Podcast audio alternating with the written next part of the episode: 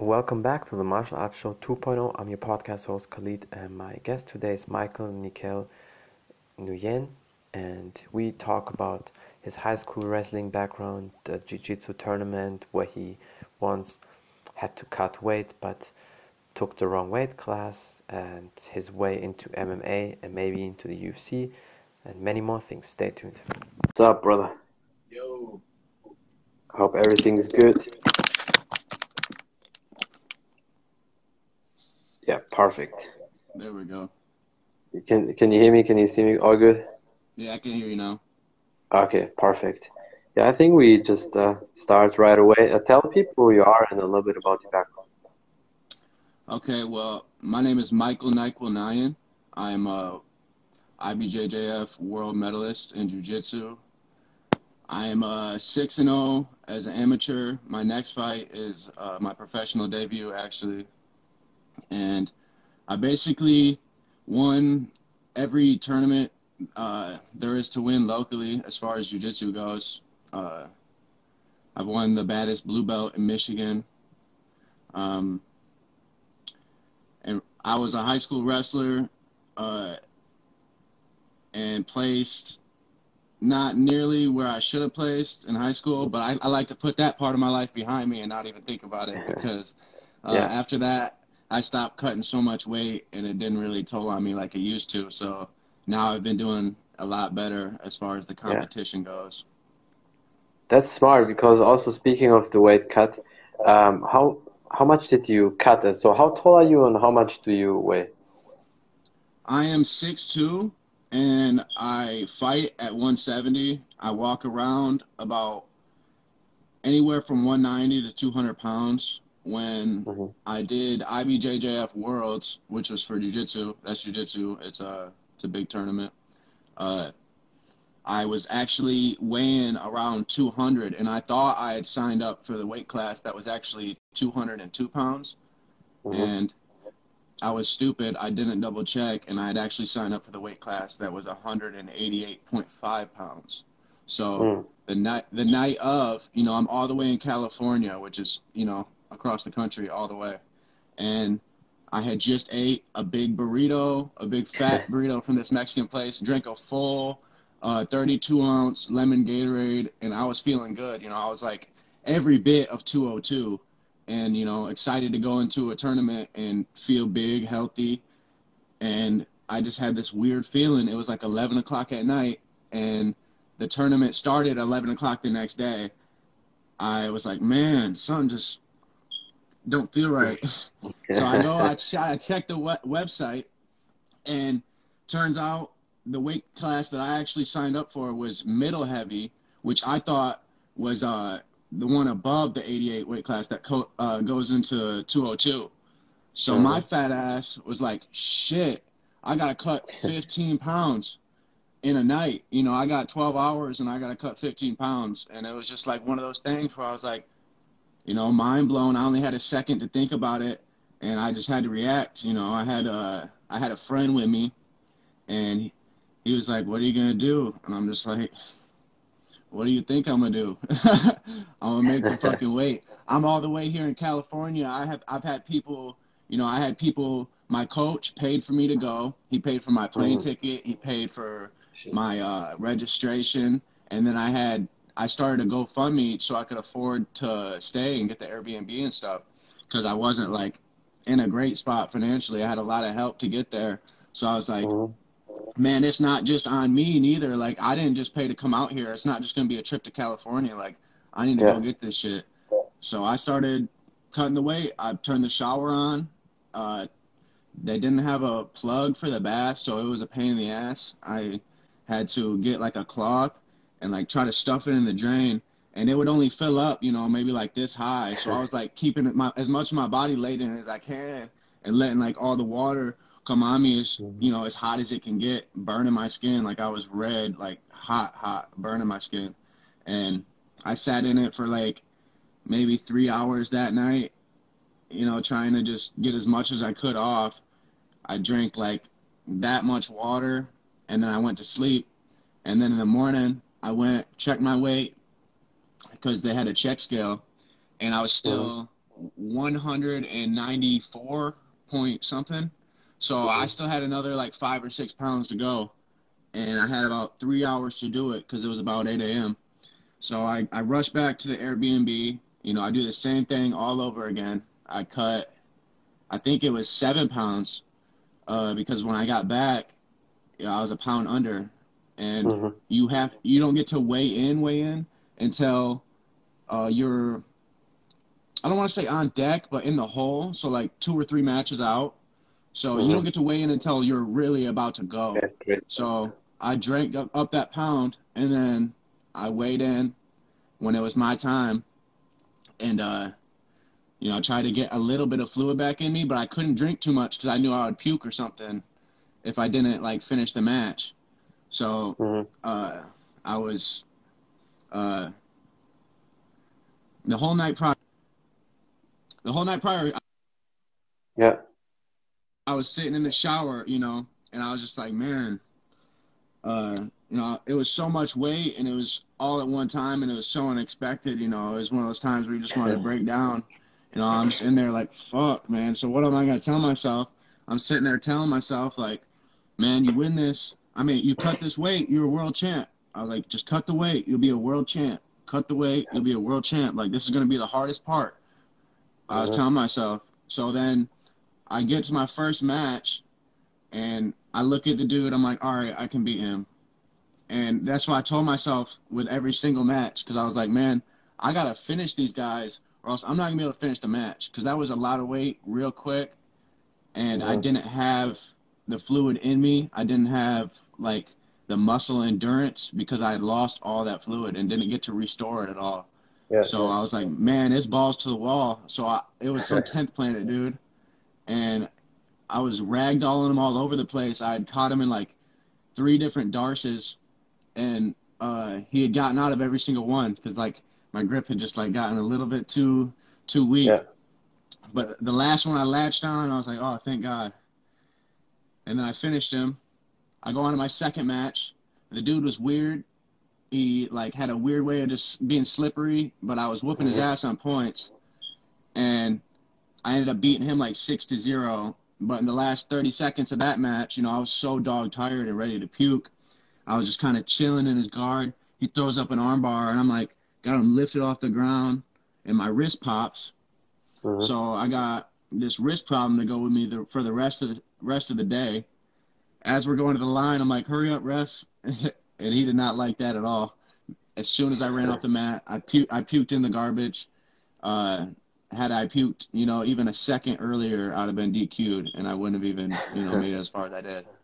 But after yeah. that, you know, I had some time to refuel and stuff, and uh, it was a pretty like smooth breeze after that to the finals. Like I had finished everybody else and made it to the finals, and you know, that was a really close match. I mm-hmm. I still debate it but it's something you know I can't keep talking about. Yeah, yeah. But second place, you know, is better than no place. But 100%. it was so close. It was so close, you know, and I felt so much better, man. Like the whole day after that, it's like, man, I should be a world champ right now, and I'm second. Yeah. Like, I got silver. That's heartbreaking, you know. Hundred percent. But I think just that story and everything on that day or the night before made you way stronger. First of all, you probably will never do this mistake, and when you sign up for a weight or for uh, for fight, you'll definitely triple check probably. yeah, and, exactly, bro. Yeah. Like right now, I'm nowhere near where I was because I plan to go that way again. You know, when they start tournaments mm. back up for uh, for Worlds because they had canceled it this year. But right now, I'm sitting at like 188, 190. So like I'm right in the range where it's reachable. Next yeah. time it, yeah, next time it comes around, it's not going to be like that at all. You know, I was big. I thought I was going to be grappling at 200. You know, that's that. Just like you said, you know, that's a mistake that you will never make twice. That is yeah, a painful definitely. mistake. painful mistake. And probably also speaking of the weight, and I think a guy like Israel Adesanya is the best example, of uh, even other good fighters everybody tries to get, or a lot of them try to get uh, advantage with their weight. And in my opinion, that just means they don't trust their skills because skills always beat the power. And if somebody weighs 10 or 20 pounds more. Yeah. I, I agree. Uh, extensionally, when it comes to MMA, you know, I feel like for my body build, I need to stay around where I'm at so that 170 mm-hmm. is reachable, you know, because yeah. You know, the guys at 85, they're just ginormous and they're built, True. you know, a lot so of them huge. And they're cutting Definitely. from like 210, 220, you know, and those yeah. are like the the average. So I had my last fight at 185, and the dude was, he was 6'4", and he was cutting from like 230 pounds. So like, yeah, a lot soon, of them when, do that. And I cut no weight. You know, I cut five pounds for the fight, and we get into we get into the cage. You know, once he comes in, I'm like, damn, bro. like he looks he looks scary big. Like he looks a lot bigger than I do. And I mean, you can even yeah. see it in the pictures from after the fight and stuff. Just like his shoulder mm-hmm. stature, just everything is just so much bigger than me. And I'm like, yeah, 170 is the weight class for me. yeah, but you still beat him, right? He's so far undefeated. Yeah, I still beat him. There you can see that the muscles and the weight of these meatheads they think just because they have the skills it's not necessary. And I think, in my opinion, for MMA, the 170 is probably a good class for you. And then maybe one day, if you focus more on jiu-jitsu, you can still go to the 202 pound uh, weight class. And then if you just weigh 200 pounds, it's reachable. So that's a different thing. But for MMA, probably is good for you.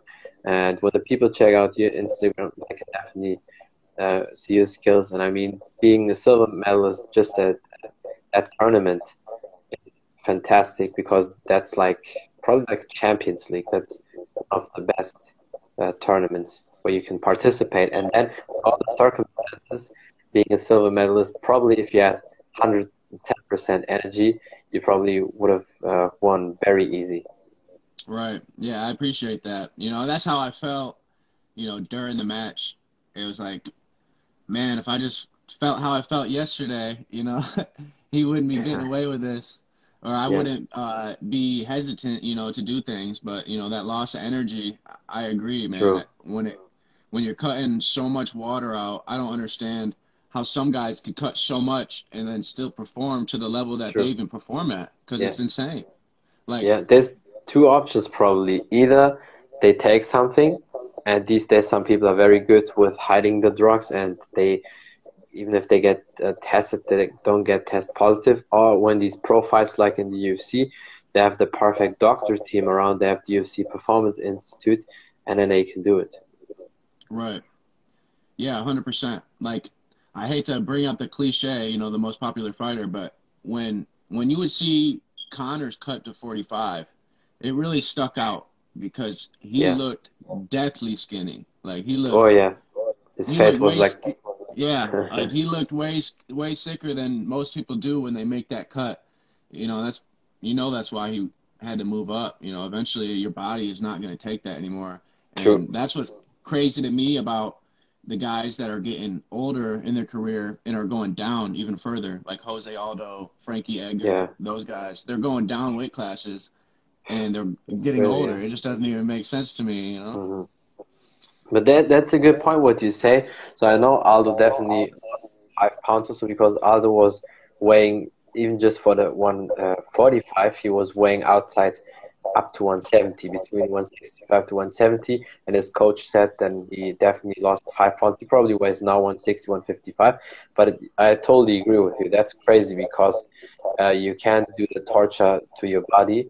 And in my opinion that always again shows you don't have the skills then probably because Aldo now knows or realizes that 145 probably still has skills to beat uh, most people in the top 10 but he will not be a champion anymore. And then they mm. think oh, okay solution is just go down. And, and it's not. So I always think about it's the skills because if you have the skills and guys like Adesanya show that perfect he's six four and he weighs at maximum if he really eats a lot um, after this training camp 205, which is a total normal weight for for his height. So and and then he makes 185 very easy. Now he fights against uh, Polish Paul Blachowicz at 205. He probably will do no cut, no nothing. So yeah, it's all about skills. And if you know you have the severe skills, then you uh, don't need to worry about the weight cut. And I think a lot of people go in these weight classes below them because they know they can beat a lot of guys. It's like Joe Rogan said, it's, it's legal cheating, basically. Right. And where I, where I think that they're going wrong in that thought process is the top guys are still going to be the top guys. So there are still yeah, going to be people who are, you know, naturally at that weight and they're focusing on the skill aspects. They're not focusing on, you know, just cutting to, you know, be that fighter that they are at a lower weight. They're, you know, yeah. trying to be a better fighter at the same time, you know. 100%. Jose Aldo, if he runs into somebody, you know, who's smaller than him, but is like Henry Cejudo or maybe like a TJ Dillashaw or something, it's not going to be fun for him. And I mean, he Definitely. showed that against Petr Yan. Yeah. And even even Frank, Frankie Edgar, his last fight, yeah. he did not he did not win that fight, but he ended up mm-hmm. getting the win in a decision. But he definitely lost as far as yeah. you know the real fight goes. He was getting pieced up the whole time. True. Yeah, and definitely. At, at, a, at a lower weight. Mhm. Yeah, that is the thing. So changing the weight classes is not always a solution. Usually, people normally they go weight class up because they know, okay, I cut already too much. And in my opinion, that's what also a lot of good coaches say.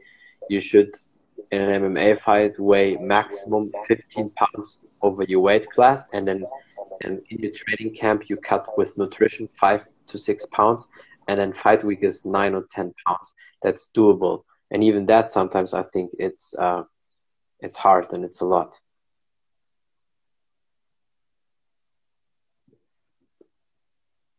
Okay. Okay, there you are. It was for a minute or so gone, but now I can can see you, I can hear you. Should be fine, right? Yes, sir. Yeah, I wasn't sure what happened. It, my ex, I mean, my app just totally exited out. Oh, okay. Yeah, because I saw that circle loading, but yeah, it's all good. But yeah, to the to the weight, but you say usually the jumping the weight going down is not a solution. Usually people go up. And I think what they do in ONE FC is the dehydration test and just checking if some fighters weigh that weight and then they fight at that weight class almost. So that maybe it's five pounds, but then you can do it with nutrition. And it's way easier than the dehydration. And because then people should work on their skills. But I know a lot of people focus on the weight because they think, oh, if I'm stronger, because that's the case. If you are stronger and heavier and your opponent is less skilled, then you have the advantage. But if your opponent is more skilled than you, you can have all the strength and everything, you probably will still lose. And that's what, what guys like Adesanya, that's why he wins all the time. I think they should work on the skills. And I mean, you just proved that um, in your competition. And how many years are you doing martial arts uh, in general? Well, I've been wrestling since I was in like third grade.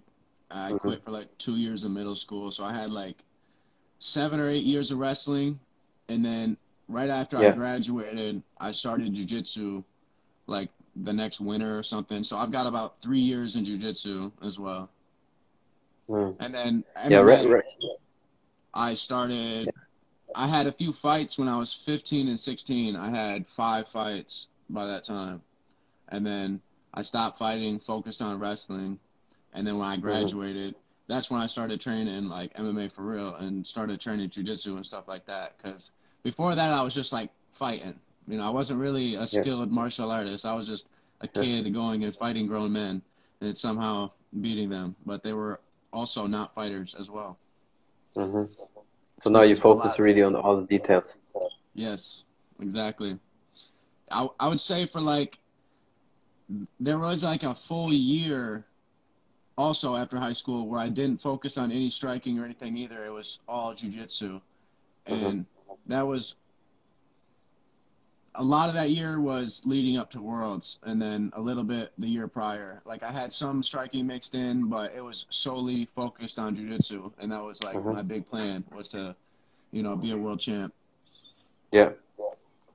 I mean, yeah. So far, you're definitely on on the way. I mean, your jiu-jitsu is fantastic, and um, for the people when they really look into jiu-jitsu and have knowledge about that, they know the tournaments you participated are definitely like the one of the best, or if not the best, tournaments where you can win something. And so, are you looking forward to to still both like MMA and jiu-jitsu, or do you focus more on uh, jiu-jitsu tournaments? Uh, I do both. Right now, because of all the COVID shit, it's been hard to get Mm. fights and it's been hard to get True. fight offers. So everything's like super far in the country, or this person doesn't take the fight, or this or that. So Yeah, yeah. I've been doing jujitsu a little bit, still not as much as I would like to when it comes to competition, because even a lot of that was shut down as well. So yeah.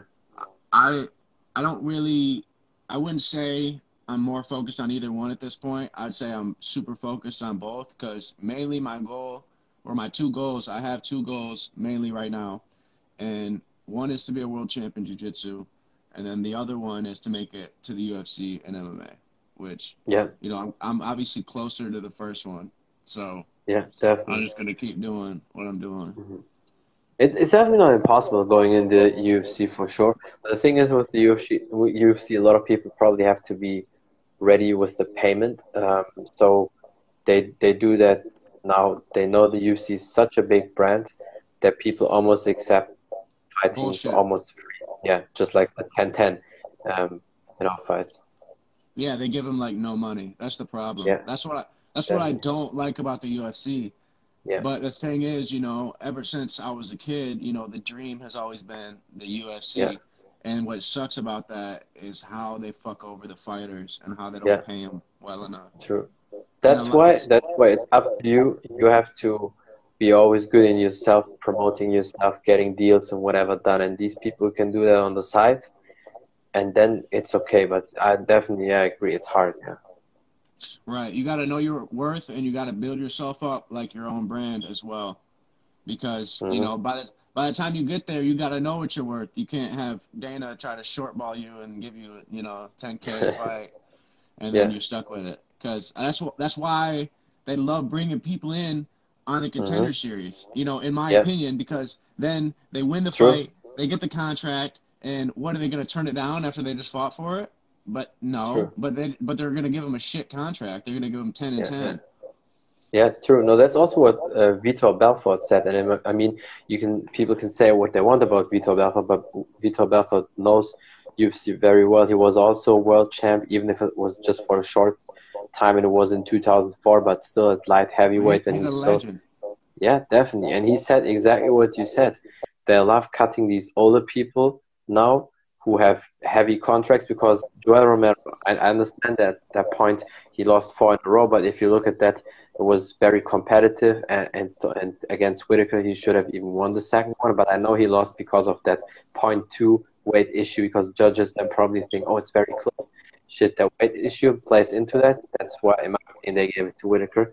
But also Romero would be it would be nine hundred thousand to a million with these three fights at least for the UFC to pay. So then they rather have five contender people who get maybe a five to eight con uh, five eight fights contract with in total. And that's also what uh, Big John McCarthy explained. And some people are stupid; they don't get it. When they get uh, the contract hundred k for the UFC for the fights, they think, "Oh, I get it immediately." But the hundred k is with all the five to eight fights. So they start off with 10-10, 12-12, 14-14, up to maybe 20-20 or so, and then they think, "Oh, I get the hundred k immediately," but it's in total package. Right. Which is complete bullshit. Because some 100%. people are worth more than that. And they're gonna cut Yoel Romero after losing three fights straight. All no, four fights straight. Okay. Three Yeah. of those being ti- title fights. And then one to Paulo, Paulo Costa is a close decision. You know, Yeah. I have a I have a feeling that they're gonna try to cut Tyron Woodley too. And I think that they. I think they cut him. I, I heard like some page they tagged uh, where Tyron Woodley said it in his Snapchat story that they cut him. Bro, but I- I hope that's not true. Yeah, They- They've been be. trying to cut him for years, but like, Mhm. how are you going to cut him when he's lost to three different fighters that were all basically the same fighter but different ethnicities? You know, all three Yeah. they had the same style, you know, and it's bad for Tyron, and they're all championship caliber. So he's going to lose to these three dudes, but he can probably beat damn near everybody else in the division, and you're going to Yeah. cut him off the roster and tell everybody that he sucks. That's yeah, definitely. And there could be also another thing. Uh, Big John McCarthy said that, and it could be definitely true, because he knows the company very well, they could also cut maybe Tony Ferguson because of the way how it is with him and you've seen negotiation and Tony Ferguson saying that they probably don't want to have a Mexican champ and all that, which in my opinion is bullshit because Cain Velasquez was also Mexican. But I understand Tony's absolutely unhappy with the UFC. But that's their trick. That is such a big brand now, and young kids, teenagers, or very upcoming young fighters, they want to be so bad in the UFC, and they know that, and they happily give these people contracts, and they can get rid of these heavy contracts. And that's one reason why Dana always says he can't get into boxing with that with that um, Ali Act, you know. So yeah, because they pay too much. Mm-hmm. And I mean, he, he can't get into it. Yeah. It's it's sickening to watch, and it's really sad to watch because I mean, you and I both know that fighters put in more work than anybody on the earth when it comes to athletes. So you get to that point, and then you're really getting fucked for money. You know, you're Mm-hmm. really getting screwed over, and you basically give the kids, I mean, the young kids like me, no choice. Because what are they gonna do? Turn it down? Yeah. That's And why some people say say you should uh, approach it as a business from day one, and that's why maybe people say if you get maybe one of C or Bellator, even if it's not the same like UFC, because UFC is just from prestige and everything, and if you win the title, it definitely means more because the fighting caliber is different. But some people say because you also need to make a good living, and then maybe if you get Bellator as an offer, and you get more then you should take it. And if you're really that good, one day maybe if the Bellator contract runs out, you can still go to the UFC like Michael Chandler is doing. So financially, he's pretty okay, and that's also a smart move. Or like uh, who's that guy from 205? He uh, he went to Bellator from the UFC. He should have uh, fight. He lost to Blachowicz. Um, Anderson, black- Corey Anderson. Corey Anderson, yeah, exactly. So, but and he said exactly the same because Corey knows he has issues with the UFC, and he knows probably after the loss to Blachowicz, he will not get a title shot in uh, close. Never. Yeah. They That's would never why- give him a title shot, hmm especially after that loss. That's why I was so upset for him when he lost Mhm. that fight because you know he does so good, and then he loses a fight, and it completely resets him, and it doesn't make any 100%. sense. But Yeah, and plus he will be at 32 or 33 this year as well. So that's also another tactic what they always play. There's definitely people have to look really into these details when you sign for a big contract. Right. I actually have a I got a buddy that he fights for one championship and he lives all the way in uh Thailand, Phuket. Uh and he- he's big he's a big dude and he fights at 85 and they don't do any weight cutting like that. So Yeah. even the even the 85s, I mean even still, you know, not after not doing any weight cuts, you look at these dudes and it's insane how huge they still are True. because it's they do hydration tests, don't they? Yeah, exactly. That- That's why Mighty Mouse, for example, he fights also there. He fights at 135 because Mighty Mouse weighs usually 135, 140. And then if they say maximum five pounds over your fight weight, because you can cut five pounds just with nutrition two weeks before you just cut the calories or so, and then you fight weeks, you're probably one pound off the weight, or so that's easy. And then you go a little bit in the sauna, maybe that's not really cut. So I think that's smart, definitely what they do, because as we said in the beginning, um, the skills at the end of the day matter. But it's for some people, it's like mentally they think, oh, that weight advantage or that I'm so big, that weight class helps me, and um, yeah, Right. Which was my mindset in high school. And it was because I didn't have anybody to like direct me away from thinking like that. hmm You know, I hadn't qualified my uh, freshman or my sophomore year. I didn't even make it out of districts. The next year, I completely had switched schools. And, you know, I was actually a better wrestler. I was, I had gotten a lot better at wrestling because of switching schools. Mm-hmm. And I was also cutting to 160 though, and I was wrestling at 171 before. So I the next year, my senior season, you know, I blamed all my success on the fact that I was cutting weight and not on the fact that I was actually just becoming a better wrestler. You Yeah. know, so during the summer, I was doing tournaments where I'd cut no weight and wrestle up at like 190 and I was kicking the shit out of dudes who were really good, you know, good guys, and I was beating beating them, and or Right. you know having close matches with guys who were a lot bigger than me and a lot better than me, or uh, as far as their accolades go, you know, they you could say that. And then you know the season came, uh, and I cut back to 160 again, and I was huge, you know, doing good in the offseason and it just it didn't make any sense. And then the whole season, Yeah. I just I look I looked sickly skinny. I I thought weight cutting was gonna do it, but you know I I if I would have just not cut the weight, I would have done so much better. You know I took seventh at 160. I had Mm. a buddy who was one of my practice partners, and I kicked the shit out of him every single day, and he was a 171, and he took third. You know, and Yeah. that was just hard to watch because it's like, dude, I beat the shit out of him every day. Like he does nothing to me. And Yeah. he goes in places higher than me at a higher weight. It just kind of i felt like almost betrayed by my coaches you know like nobody was directing me in the right path you know? Like obviously i shouldn't have been cutting this much weight and mm-hmm. obviously it wasn't in my best interest. And obviously i wasn't going to be a state champ if i was lacking this much nutrition you Yeah. know i, I couldn't see it but they should have been able to see it just based on this season, my performances and all that, and nobody directed me away from that. So Mhm. But that's the thing sometimes with these coaches, because I remember when you tell me now the story, some some of these older coaches, they forced back, especially back then, and they forced a lot of fighters fighting in a, a way lower weight class than they should be. I remember my Taekwondo coach, and uh, my Taekwondo coach was in the first uh, Olympic Games in '88. So when Taekwondo was for the first time Olympic in Seoul, South Korea, he was there, and he had a time when usually he was um, competing at 145 in, in his uh, competition time. And then once and he had a really old school hard korean uh, taekwondo coach. He's probably now the coach is 70 something or so.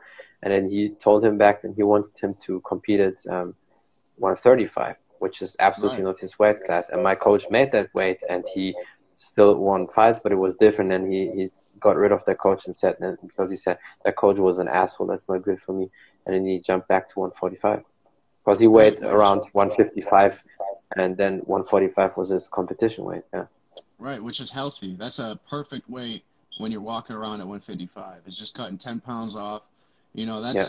That can be all water. You know, and then you can have it True. right back on the same day. So 100% to, to make it an extra 10 pounds, then you're starting to cut into your muscle.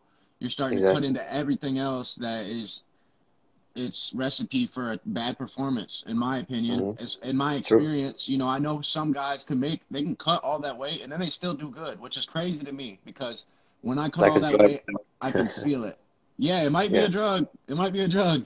But I mean, Yeah. even even in wrestling, you know, I had friends who I would just kick the shit out of, like at practice. Like they just don't even touch me at practice, and then they go and they compete better than me. E- You know, even Mhm. cutting weight, even when they were cutting weight, and I was just Yeah. like confused, like how are you guys doing it? You know, because I do so much worse when I'm cutting weight, and I just feel like some people's bodies can handle it, some can't. Yeah. Mine is not one of them. De- definitely and, and sometimes even these fighters where you know okay these fighters don't have the most muscles like Nate Diaz also sometimes when, when he was competing at 155 I mean Nate Diaz is six foot and weighs 200 pounds so that and he's not very muscular. With Yoel Romero I get it a little bit because he has a lot of muscles so it's easy a lot of water to flush out. So but but still and that's very crazy. I, I'm glad honestly um, that we don't have high school wrestling here in Germany. I mean, wrestling is fantastic sport, but honestly, I would say these weight cuts and all that that's that's bad. I don't know how Khabib did it when he was a kid, and then Sambo was probably different. I know his dad definitely also tortured him anyway a lot. Right. but yeah, you def you definitely go through a lot, but uh, you know, wrestling is what made me the person I am as far as my Mhm. mentality, as far as everything goes, because that's what made me, you know, yeah, just exactly what I am. I think that's why I could cut that weight the night of Worlds, you know, because I wrestled, I had experience, you know, going through hell like that. I don't think hmm the average person would have been able to cut that much weight, you know, just because mentally, you know, it's a lot mentally.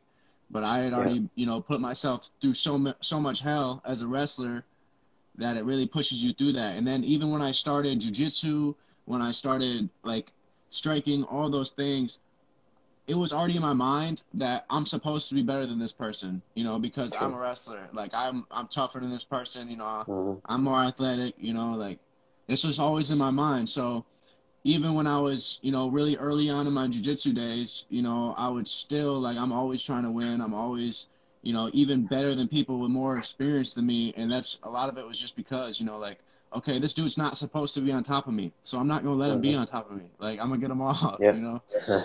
and I think a, a lot of that yeah. is just from being a wrestler, you know. True. That's also what Henry Cejudo said. That wrestler have a type of uh, durability what most people don't have. Just one easy example for the people watching or listening.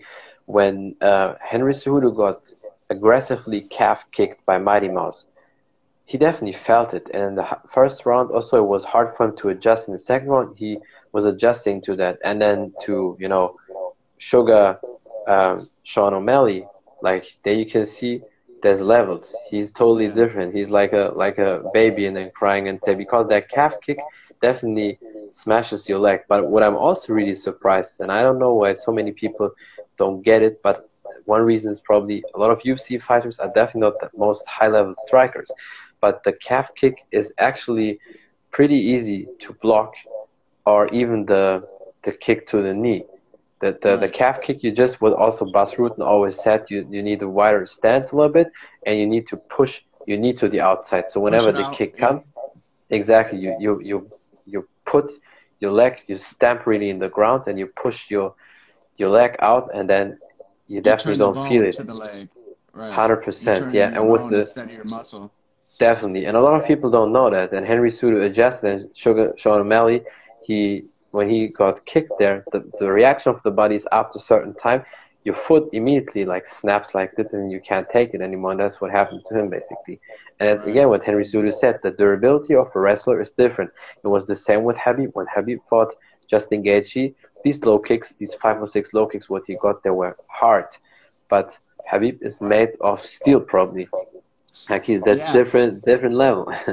I I would be scared to fight Henry, you know, and I got sixty pounds on him when it comes to fight day. So like it's crazy. Yeah. I could I, I I imagine that he can withstand a lot more than pretty much anybody in that division. And you've seen True. it when he fought Marlon Moraes. You've seen it when yeah. he fought uh I mean he didn't even have to show it his toughness really True. against most of the people except Mighty Mouse and uh Moraes had a tough first round, but aside from that, you know, Definitely. He beat the shit out of Dominick Cruz. Oh yeah, true. And it's that the same with, with Khabib. Yeah, it's the same with Khabib. His durability, his toughness is crazy. I mean, just the fact that he's from from Russia, Dagestan, these people are very tough, but he's also mentally the, the toughest. And he had a broke toe when he fought Gaethje, and you can see when he was doing the guillotine, um, when he was like because his, he he knew his, his toe uh, was hurt, and then you can see these tapes, but he still did it. And his approach is just way smarter than all the people when it comes to grappling. Everybody keeps saying he, um, Khabib has no jiu-jitsu, but if people really look into sambo, and you probably know better than most people, when you really look into sambo, they have a lot of good uh, jiu-jitsu and submission attempts. So, in his wrestling is perfect for MMA because he doesn't have the typical high school or division one wrestling. He has the perfect right. mix right? Yeah, his isn't all like uh, folk style like ours is. So mm-hmm. you know, it adapts way better. He's trying to take somebody down, hold him down. You know, it's not about the pin. It's not about the two point control. His they yeah. Sambo already has submissions tied into it. It's a lot like it's a lot like jujitsu, but uh, a little more wrestling based. And yeah. can't you throw strikes as well? Yeah, exactly. They also that's right. They have also so these you're already preparing. Exactly. Yeah. So you're already preparing for MMA in that aspect because you're ready for the strikes coming. Like you're thinking about all that different shit.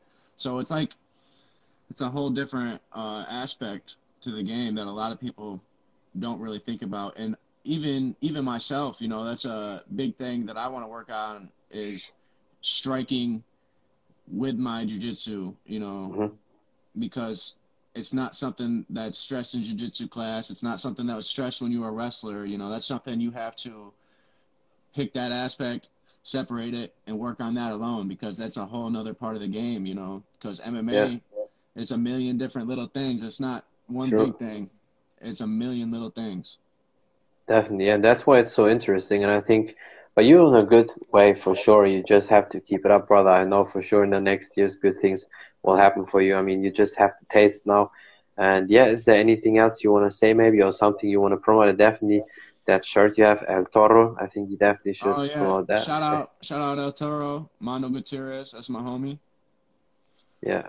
But uh no man, I appreciate you having me on. It was nice it was nice chatting with you. Uh I'm about to get to training right now. I got a couple little guys coming in. I'm gonna teach a session. Uh Perfect. and then after that I'm gonna get it in with one of my guys I got coming over. So That's perfect. Yeah. for the rest of the night, man. Hundred percent. I appreciate you a lot. That's what we said prior before we started the podcast. The beauty about your Instagram, you get connected with like-minded people so easy. I mean, we just got connected through a comment uh, on Speak Ease Yeah, Instagram. Speak Easy's live, so Yeah, yeah, it's, it's great how it worked out, man. It was nice talking with you. Hundred percent. Same here, brother. And have a great training session. And uh, yeah, talk to you soon. And bye, everybody. Appreciate you, bro. That's it from the Martial Arts Show 2.0. I'm your podcast host Khalid, and my guest today was Michael Nyquil, and we talked about his high school background in wrestling, jiu-jitsu tournaments, what he likes about MMA, the current situation, weight cuts, and many more things. Thank you for watching. Thank you for listening. Until next time, bye everybody.